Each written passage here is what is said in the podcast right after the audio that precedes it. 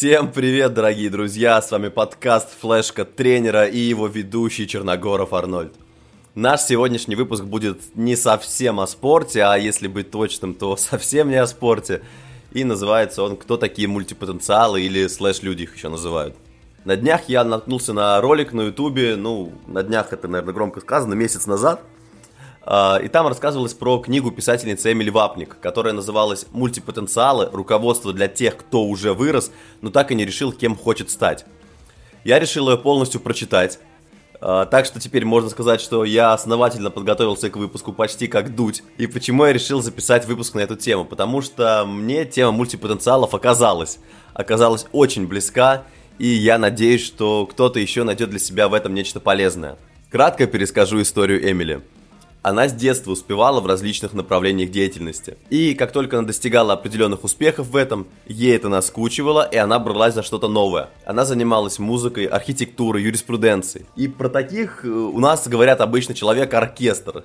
А еще есть плохая поговорка подмастерье во всем, мастер ни в чем. И с самого детства нам внушают и говорят, что необходимо найти одну точку приложения своих сил. Представьте, вас в 6 лет спрашивают, кем ты хочешь быть? Но и обычно такой вопрос подразумевает под собой один ответ. И ребенок обычно отвечает, я хочу быть космонавтом, полицейским, врачом, там, ну кем еще дети хотят быть?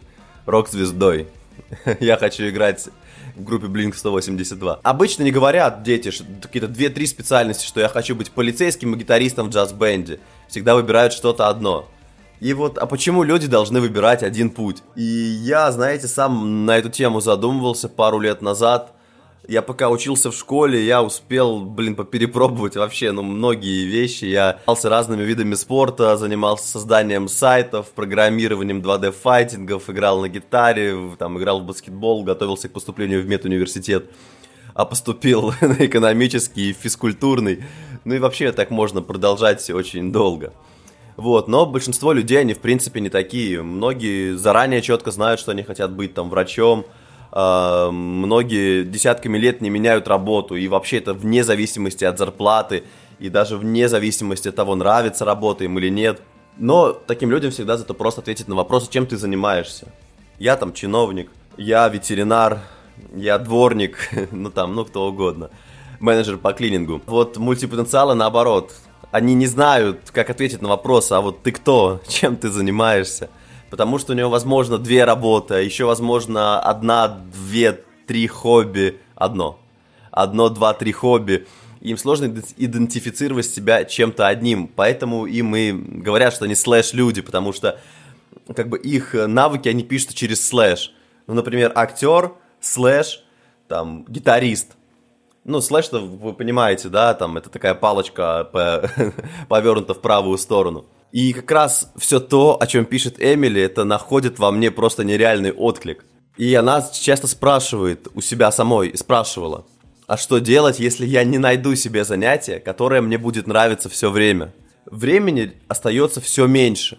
То есть, ну, мы, объективно, мы стареем, и таблетки от бессмертия, от старости – таблетки, таблетки для бессмертия, таблетки от старости еще реально не придумали. Да, и с каждым годом все труднее становится осваивать новую профессию. И что делать? Что делать, если тебе наскучило прежнее занятие и тебе хочется заняться новым? Есть, конечно, определенные минусы во всем этом, потому что человек, который потратил 10 тысяч часов на приготовление блюд изучение кулинарии, будет явно лучше разбираться в этом, чем человек, который потратил 2000 часов – и поэтому мультипотенциала всегда будет возникать синдром новичка, когда ты начинаешь что-то изучать с нуля. Представляете, ты мог потратить 5 лет на изучение, ну там, не знаю, не 5 лет, давайте, допустим, возьмем 2 года на изучение музыки, ты играл там на гитаре, пианино, барабанах, без разницы. Ты уделил этому реально много времени.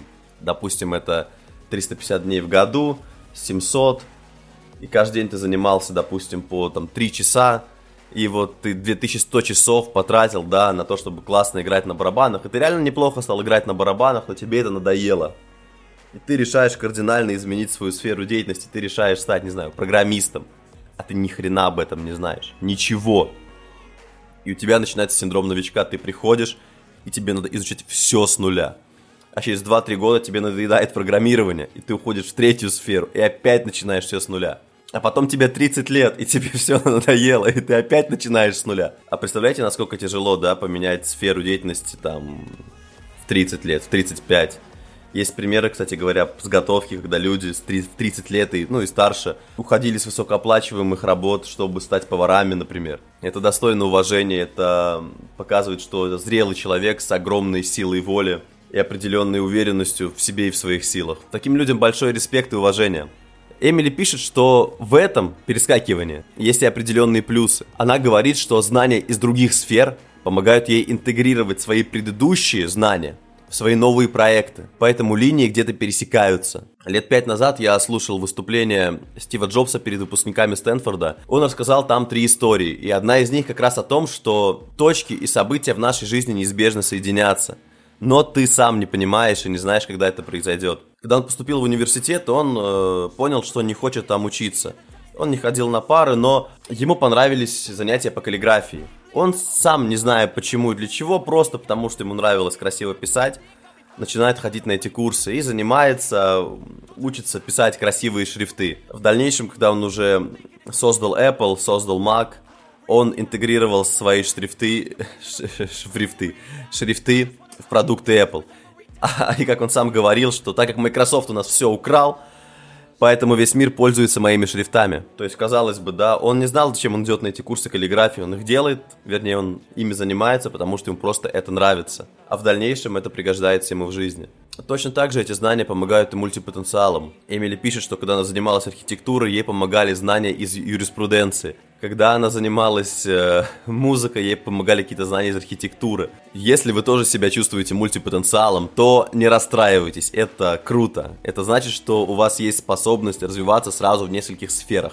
Эмили советует найти или создать для себя работу, которая позволит мультипотенциалу использовать все его навыки из разных сфер. Это может быть собственный небольшой бизнес, какой-то мультидисциплинарный проект, или должность, которая позволяет применить навыки из одной сферы интереса к другой. Можно параллельно развивать две или более карьер, Например, совмещать две работы с частичной занятостью. Или днем работать в офисе, а вечером или в выходные писать детективные романы. Можно работать в одной сфере, пока не возникнет чувство, что карьера себя исчерпала и переключиться на совершенно новую. Я, например, работал в госструктуре, а по вечерам ехал тренировать баскетбольную команду. Это был мой путь, мой выбор. И в целом не переживайте, если вам надоест одна карьера, то вы сможете без проблем вернуться на старую тропу или же очень легко научиться чему-то новому благодаря своим знаниям. Лично из своего опыта могу сказать, что я научился учиться. Когда ты часто прыгаешь с сферы на сферу, то ты примерно понимаешь, как должен быть выстроен процесс обучения, где искать информацию, на что обращать внимание. На первых этапах тебе реально легче.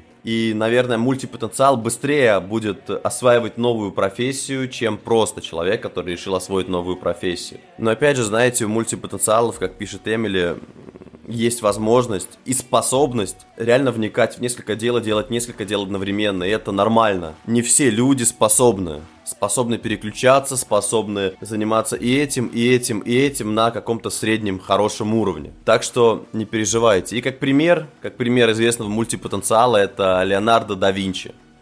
Он был и инженером, и анатомом, и художником, и вообще одним из самых умнейших людей своего поколения. Поэтому не расстраивайтесь, ребята, кто кто занимается многими делами, многими вещами. Нравится играть на гитаре, заниматься спортом, писать книги, ремонтировать машины, управлять персоналом. Вы просто современный Леонардо да Винчи. Просто, может быть, чуть в меньшем масштабе, а может в дальнейшем и в большем. Так что никого не слушайте, развивайтесь. Большой всем удачи. А с вами был подкаст Флешка Тренера и Черногоров Арнольд. Напоминаю, что на меня можно подписаться в Инстаграме. В Инстаграме зовут меня Арнольд.черногоров. Все, если хотите дать мне какую-то обратную связь или есть идеи по, по выпускам новым, напишите мне туда, э, что-нибудь запишем. Все, всем спасибо, всем пока.